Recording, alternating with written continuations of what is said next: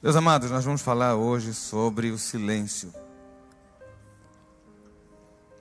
Quando o silêncio grita.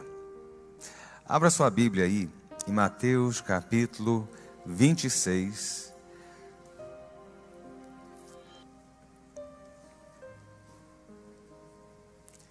Versículo 72.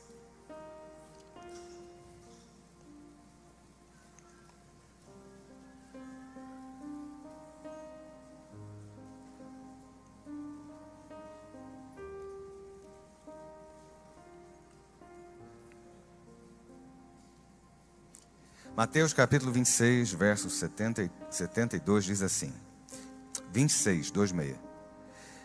É, e ele negou outra vez com juramento: Não conheço esse homem.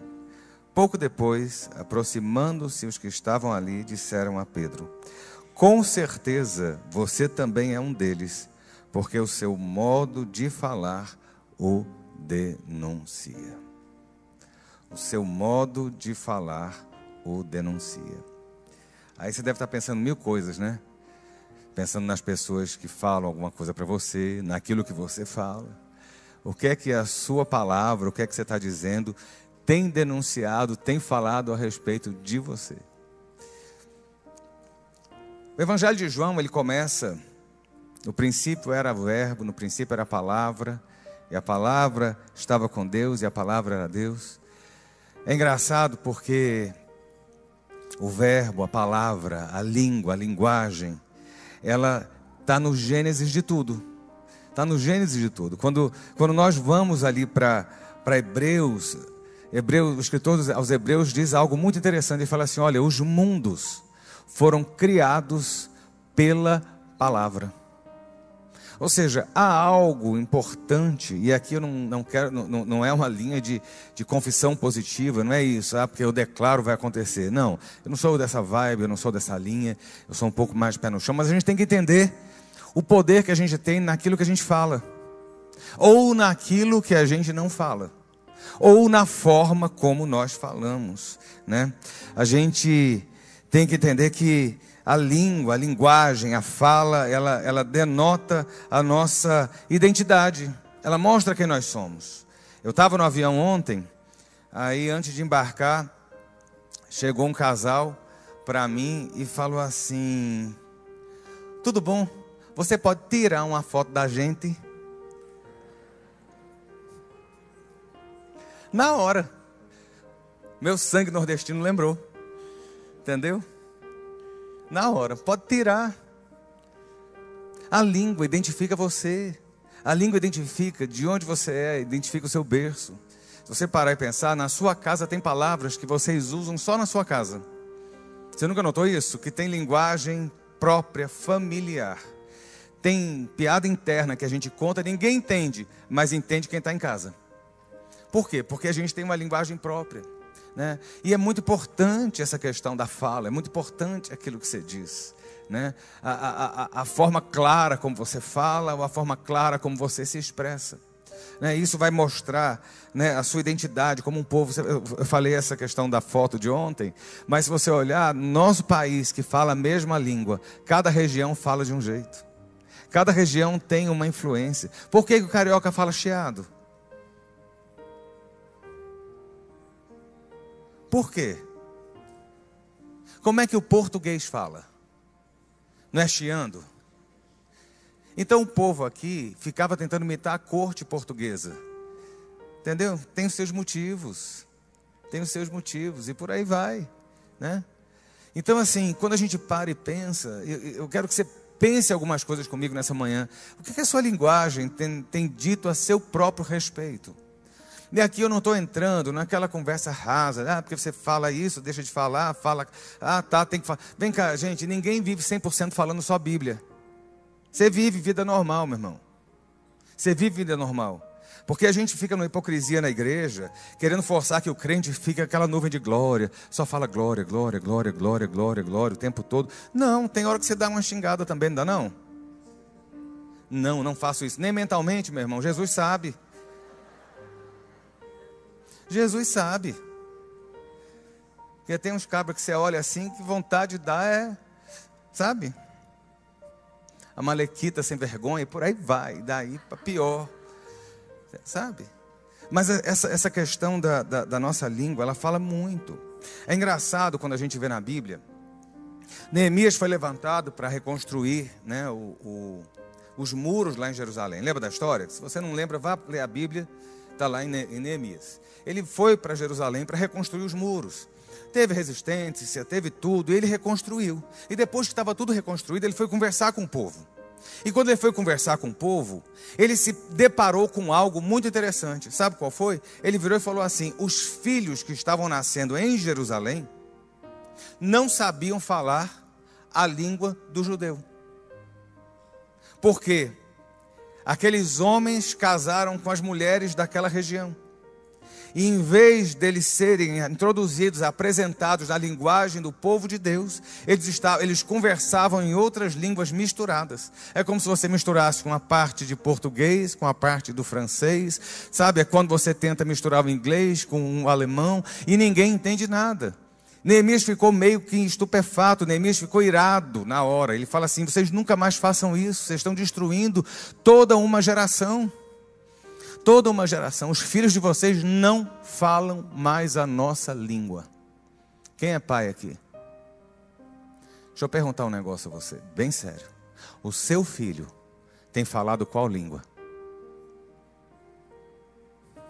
Começou o chicote, né? Beto Carreiro. O seu filho tem falado qual língua?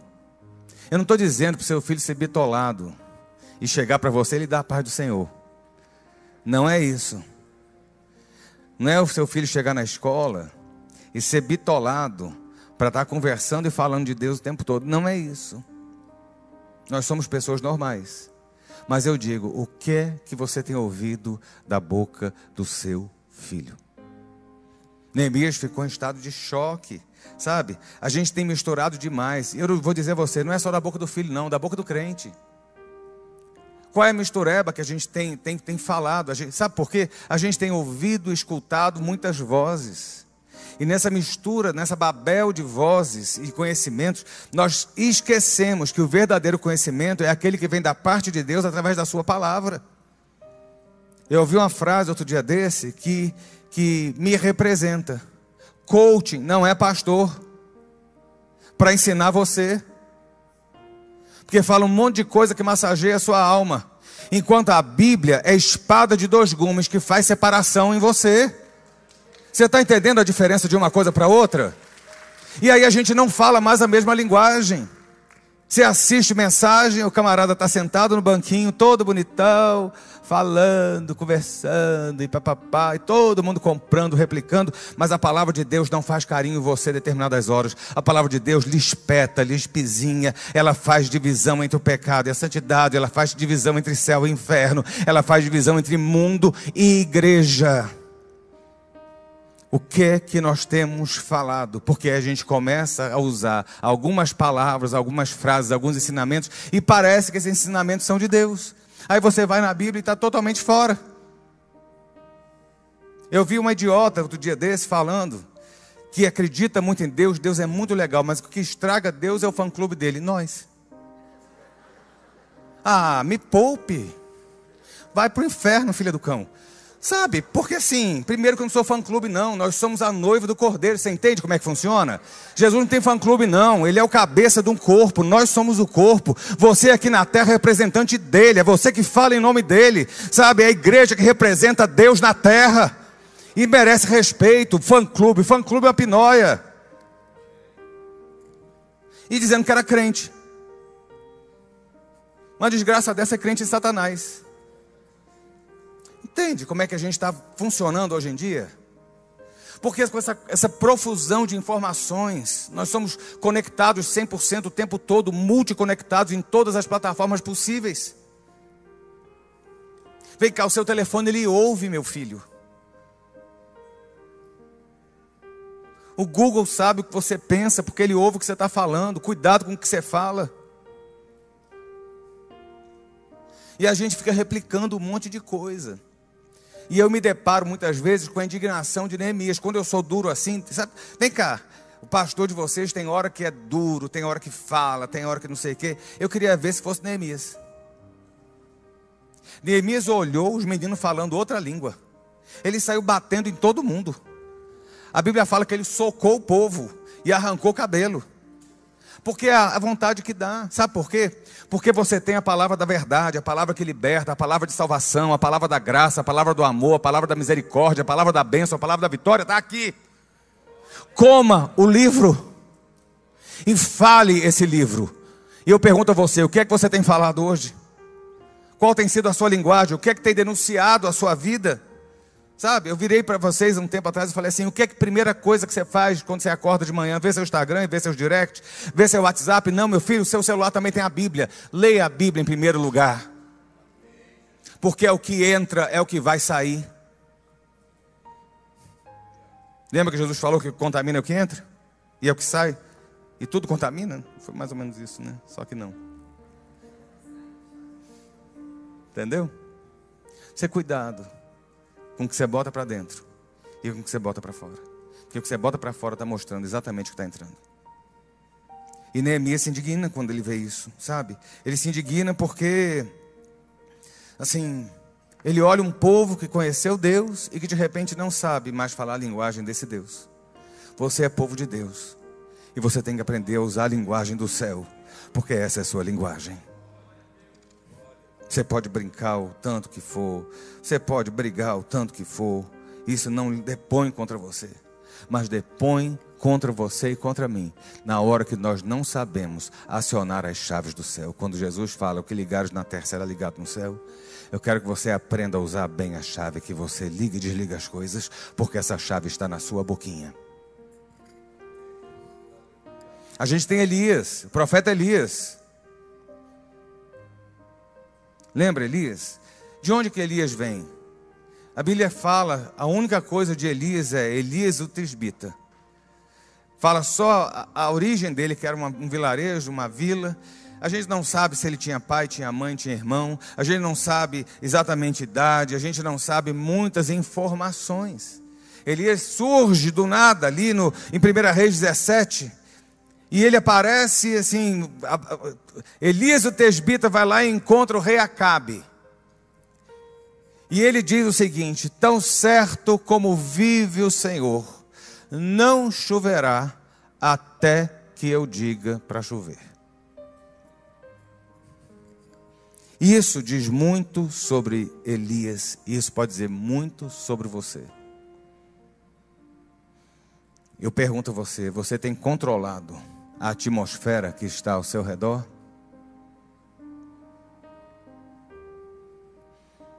Elias vira e ele vai encontrar a guarida na casa de uma viúva que tem um filho. E aquela viúva está passando fome.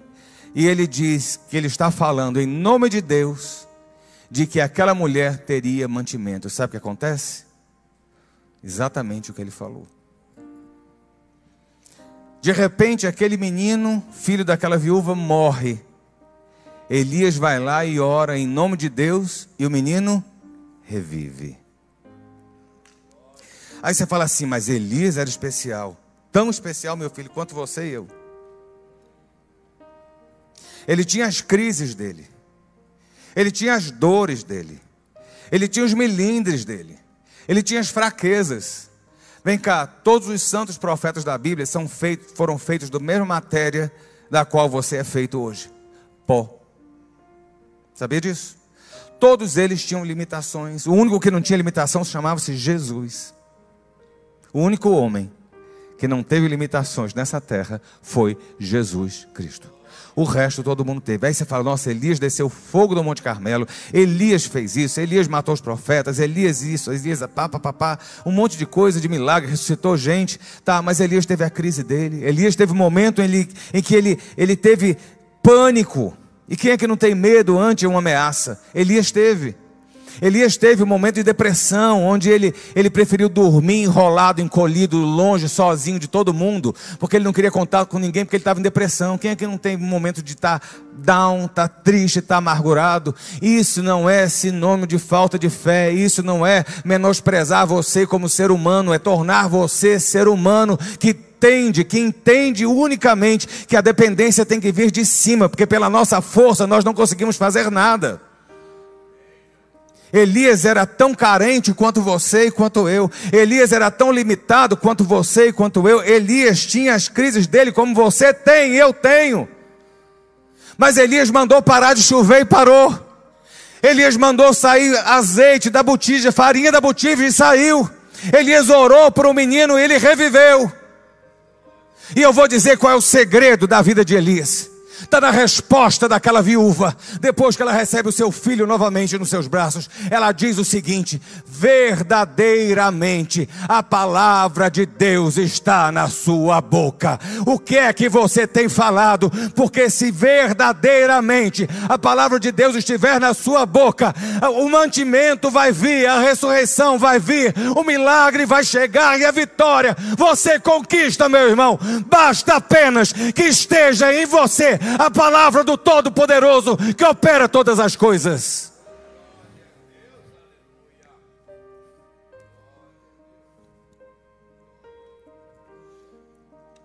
Sabe, tem hora que o silêncio também fala, tem hora que a boca fechada também fala.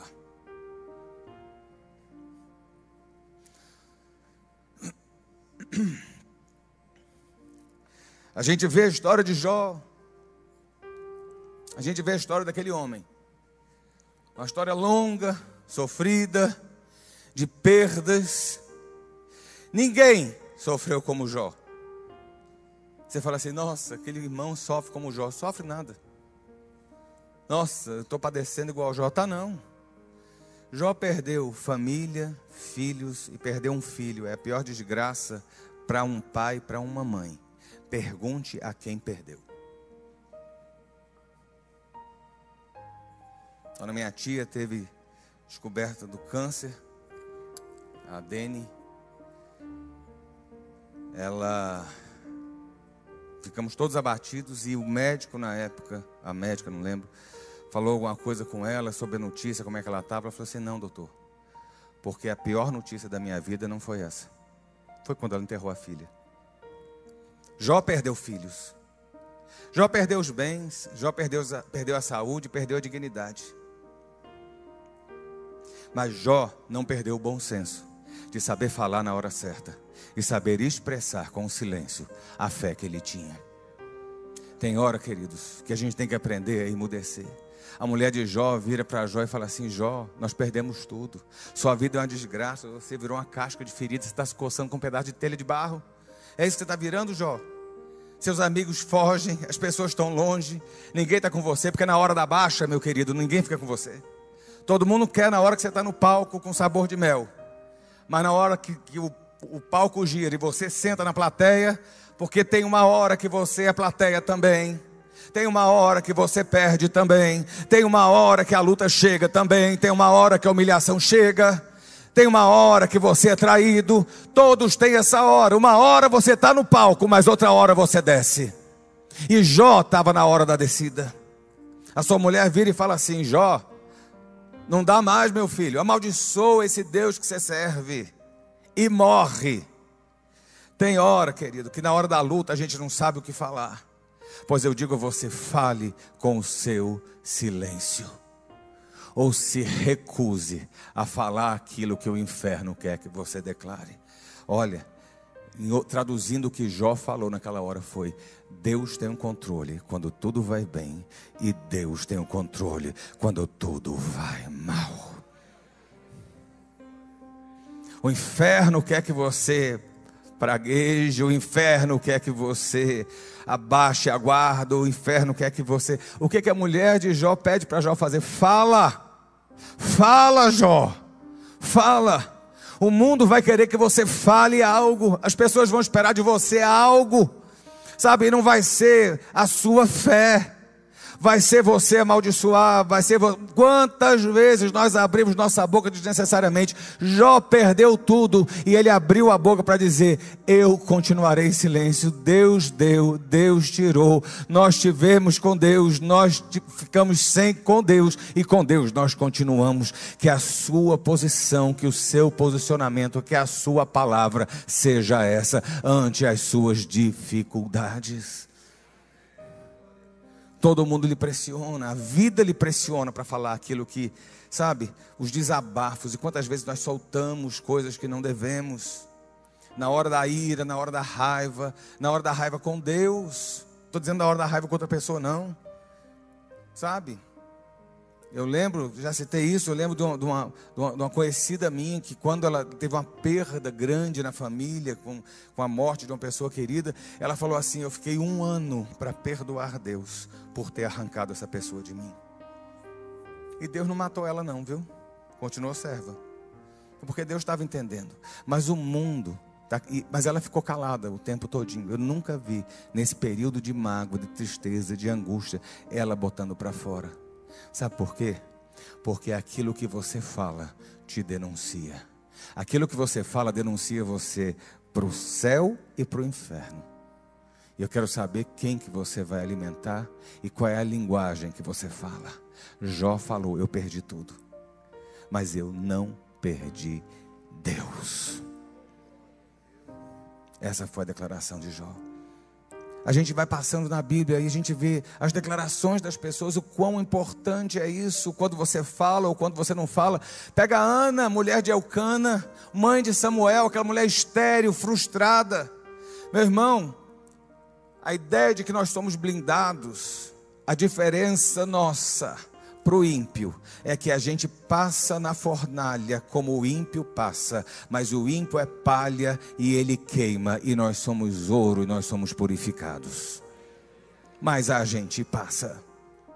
Ana estava sofrida, Ana estava abatida, Ana estava em angústia, e o que é que Ana fazia? A coisa que todos nós deveríamos aprender a fazer: buscar o altar de Deus até o pardal encontrou casa, e a andorinha encontrou ninho para si. Eu, eu, eu, eu encontrei os teus altares, Rei meu e Senhor meu. É o que diz o salmista. Ana estava em angústia. E muitas vezes nas nossas angústias nós ou falamos besteira demais, ou praguejamos demais, ou falamos com quem não pode resolver o problema. Ana chega no altar de Deus e ela vai chorar a sua esterilidade. Essa é Ana. E uma das coisas mais lindas é quando o sacerdote estava sentado e olha aquela mulher ali no altar chorando e ela chorava e os seus lábios mexiam e não tinha voz, ela estava ali meio que agitada. Aquele sacerdote olha para aquela mulher e fala assim: Você não tem vergonha, minha filha? Uma hora dessa da manhã e você já está ébria, alcoolizada no altar? Essa foi a, a postura daquele sacerdote ao olhar Ana. Mas a Bíblia fala algo muito lindo. Ana só falava com o seu coração. Eu li essa frase, Ana, está lá, em 1 Samuel capítulo 2. Ana só falava com seu coração. Você sabe por quê? Porque Deus consegue no seu silêncio ouvir o que o seu coração fala. E eu vou dizer a você, quando o seu coração fala com Deus, o céu responde à sua oração e enxuga as suas lágrimas. Essa foi Ana. Como é que você tem falado? Será que você tem se silenciado para o mundo? As pessoas não têm que estar ouvindo determinadas coisas suas. Eu, durante algumas lutas da minha vida, eu tinha mania de ouvir aqui, ouvir ali, ouvir aquilo. Não estou dizendo que você não tem que pegar conselho. Mas eu ouvia muita gente, falava para muita gente. Um dia eu estava conversando com minha mãe e falei assim: cansei. Não vou mais ouvir mais ninguém. Porque eu falo para cá, tem uma opinião, falo outro, tem outra opinião, falo outro, tem outra opinião. Cada um quer fazer alguma coisa, vai todo mundo. Sabe que as pessoas, quando têm informação a seu respeito, lhe transformam em marionete. Sabe por que, que tem profeta que dá profecia e você fica preso fazendo campanha? Porque o profeta sabe a sua casa, sabe a sua família, sabe a sua história e sabe como lhe prender com laços de palavras. Aprenda a calar a sua boca. Quem tem que lhe ouvir é Deus. O inimigo recebe o seu silêncio, mas Deus recebe o seu coração. Ana, Jó, Elias, por que não falar de Jabes? Jabes era um cara que era para passar sem ninguém lembrar quem Jabes era porque são poucos versículos que, fala, que falam sobre Jabes na Bíblia. Até que uma pessoa descobriu esse versículo, fez livro, fez um monte de coisa, a oração de Jabes, sabe? E a gente vê lá em, em, em 1 Crônicas, a gente vê a história de um homem, que o primeiro, o primeiro trecho de citação fala assim: Jabes foi o mais ilustre entre os seus irmãos. Que bênção, né? Mas começou ele já nascendo ilustre? Não, não começou nascendo ilustre. A Bíblia fala que quando Jabes nasceu, a sua mãe quase morreu. E ele teve um nome que dizia respeito à dor. Jabes estava já no seu nascimento, no seu batismo de nome, já sendo declarado alguém com dores e dificuldades. Olha, não importa a sua origem, não importa a maldição que foi colocada na sua vida e trazida nas suas gerações de família. Porque o seu pai era assim, seu bisavô era assim, seu tataravô era assim. Deixa eu dizer a você, desde Adão que sua família é complicada. Você ouviu o que eu falei? A sua família tem maldição desde Adão. Ou tu nunca pensou nisso? desde lá de trás, e a gente fica, e a gente fica. Jabes sabia o que ele esperava. Ele já foi amaldiçoado logo que nasceu. Vai ser com dores, a vida vai ser difícil. E ele simplesmente faz uma oração. O que é que você tem falado para Deus, meu filho? Oração quebra maldição, oração restaura dignidade, oração conserta estragos. Falar com Deus traz resultado e resposta, porque oração ainda funciona e a linguagem que você fala com o alto é através da sua oração. Jabes vira e fala o seguinte: Olha, Deus, quem dera o Senhor me abençoasse, quem dera o Senhor mudasse a minha sorte e aumentasse as minhas terras. E aí eu vou dizer a você: Deus olhou lá de cima e falou: Tá aí, gostei. A Bíblia fala que Deus ouviu a oração de Jabes e o atendeu. Sabe por quê?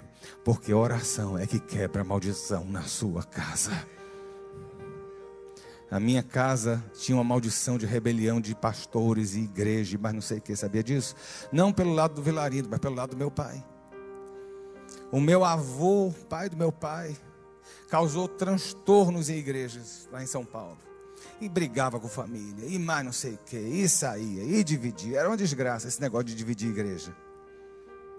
Meu pai, a mesma coisa.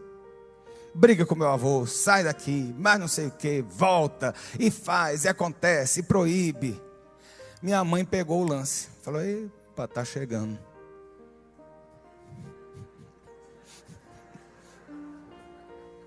Entendeu? Ela chegou para mim um dia e falou assim: Essa maldição acaba em você. E hoje o pastor da igreja sou eu. Entendeu?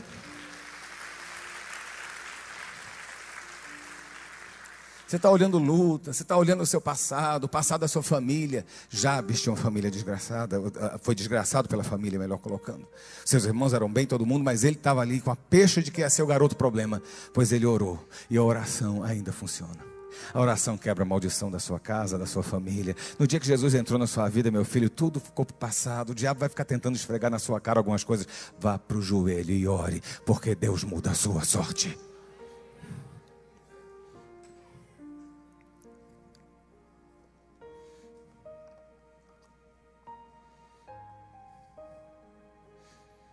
O salmista diz que um dia faz declaração, outro dia, uma noite traz sabedoria, outra noite. Sem linguagem e sem fala, toda a terra ouve a sua voz. O corpo fala, seus gestos falam, as suas atitudes falam. E aqui eu não estou colocando para você quando você é, não está encaixado dentro do. Eu não estou falando da sua vida social, eu não estou falando da sua vida familiar, não. Eu estou falando da sua vida espiritual. Tinha um psicólogo chamado Pierre Vai, Pierre Veil, era francês, escreveu um livro chamado O Corpo Fala. E eu estudei na época, quando fiz é, administração, em, em introdução à psicologia, eles usaram esse livro. Isso em 90, eu acho que antes disso. E falava o seguinte: o seu corpo fala muito mais do que as suas ações, do que as suas palavras. Aquilo que você faz diz muito mais sobre si do que aquilo que sai da sua boca. Não precisa olhar para o seu marido, para sua mulher e falar, tá vendo? Eu sabia. Não é isso.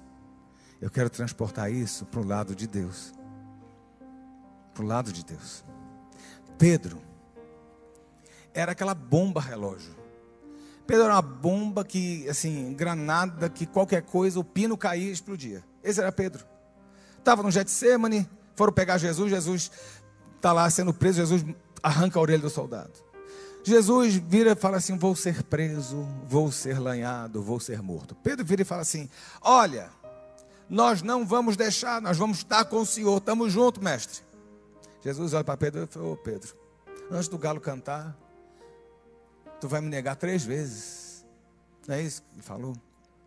E aí a gente chega no galho canto, que é esse texto aí. Pedro está vendo Jesus preso. Pedro está vendo Jesus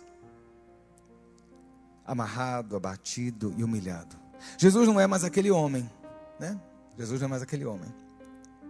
Simplesmente Jesus agora, ele deixa de ser o profeta para ser a vítima, para ser o fracassado. Esse é Jesus. E as pessoas estão ali, Pedro está ali entre os outros.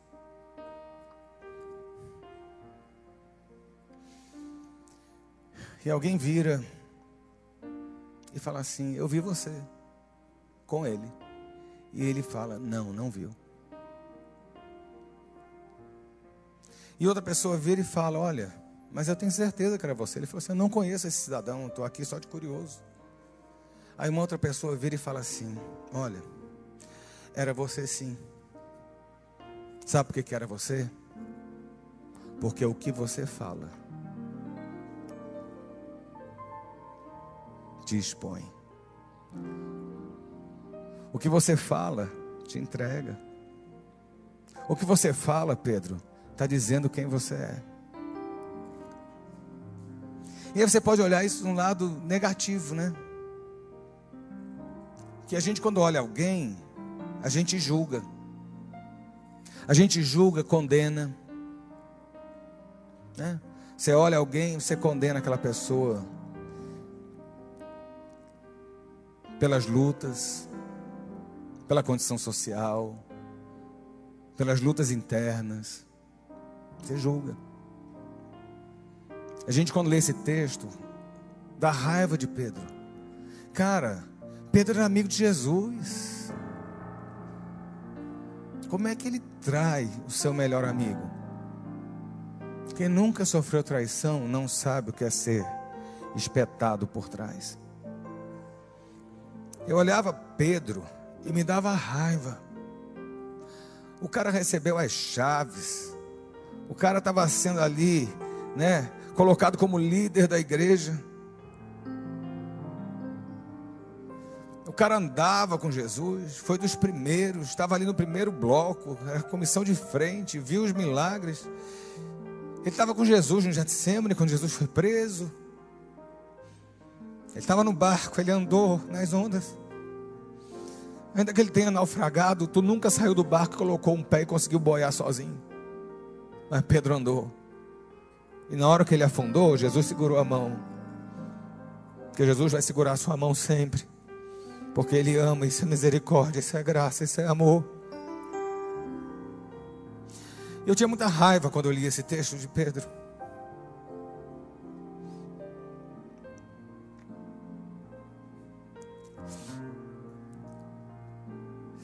O jeito que você fala te condena. O jeito que você fala te expõe.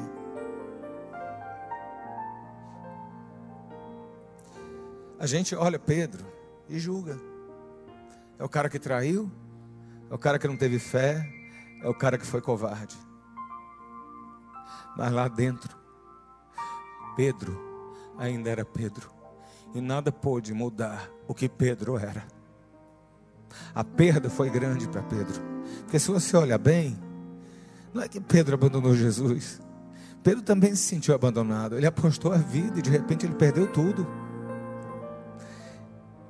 preguei outro dia desse e falei: Pedro tinha largado mão do seu negócio. Pedro tinha empresazinha, era meio que um empresário, tinha os seus barcos de pesca. Sua família trabalhava com ele, sabe? Sua família trabalhava com ele.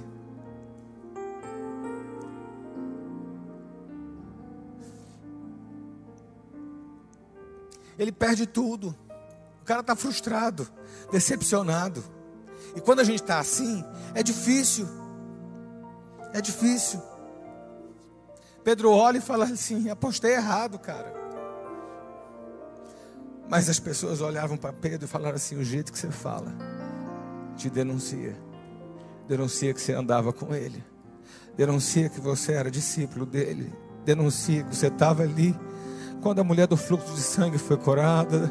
Sabe, denuncia que quando você estava ali vendo o túmulo de Lázaro sendo aberto, Lázaro saindo, denuncia que você estava lá, denuncia que você estava ali na transfiguração, denuncia que você estava no Getsemane, denuncia que você declarou: Tu és o Cristo, o Filho do Deus vivo. Existem coisas que nos denunciam, e eu digo a você, naquela hora, Pedro sabia que havia algo dentro, por mais que ele tenha saído praguejando, ele não podia mudar a natureza, porque ele já tinha andado com Jesus, e quem anda com Jesus tem a sua natureza mudada.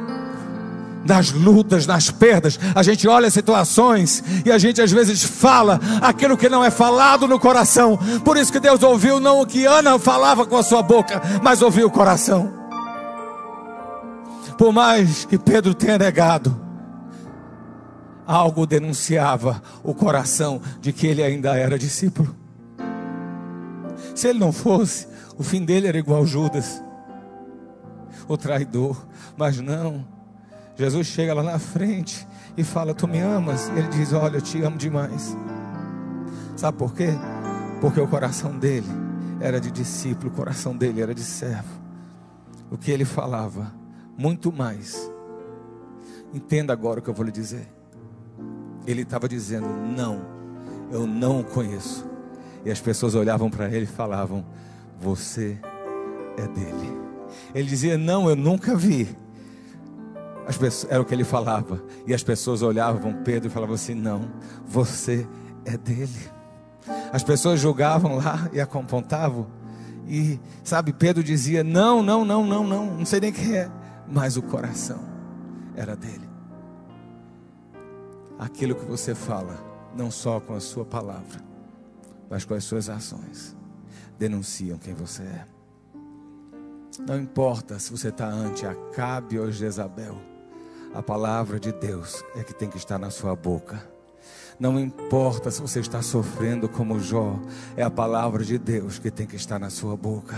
Não importa se você não consegue gerar está estéreo nos seus projetos e planos e chora diante do altar. Deixa eu dizer, é a palavra de Deus que tem que estar na sua boca e no seu coração, porque é a palavra de Deus que tem que denunciar quem você é. Porque na hora da prova, você sabe que é o Senhor quem te aprova. Na hora da luta, você sabe que é Ele quem peleja a tua causa. Na hora da das lágrimas, você sabe que é Ele que enxuga. Na hora da perda, você sabe que é Ele que consola. E é a sua boca que tem que declarar quem você é. Você tem que ser denunciado por ser apaixonado por Jesus. Ainda que as pessoas não entendam, ainda que você não consiga nas suas lutas muitas vezes ver muita coisa, saiba o seguinte: algo na sua vida denuncia quem você é. Sabe por quê?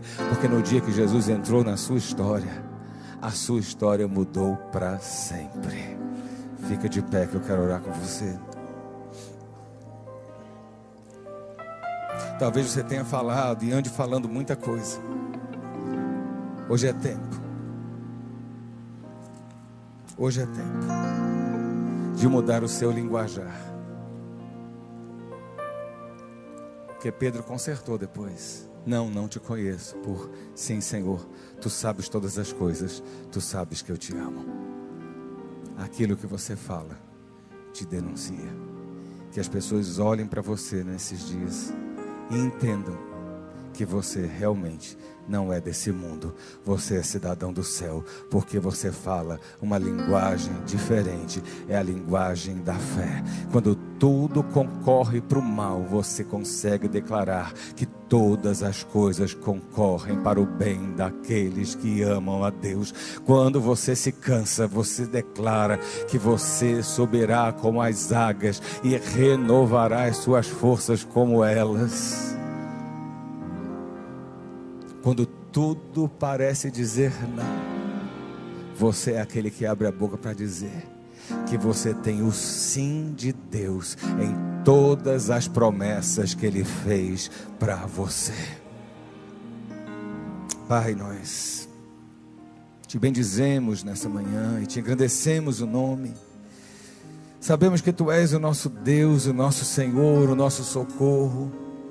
Tu és aquele que está conosco em todo o tempo. Ó oh Deus, muitas vezes as lutas, nossas palavras não são as melhores, mas o Senhor é aquele que pesa e sonda os corações e a intenção. A palavra antes de sair na boca, ainda quando é gerada na mente, o Senhor já sabe.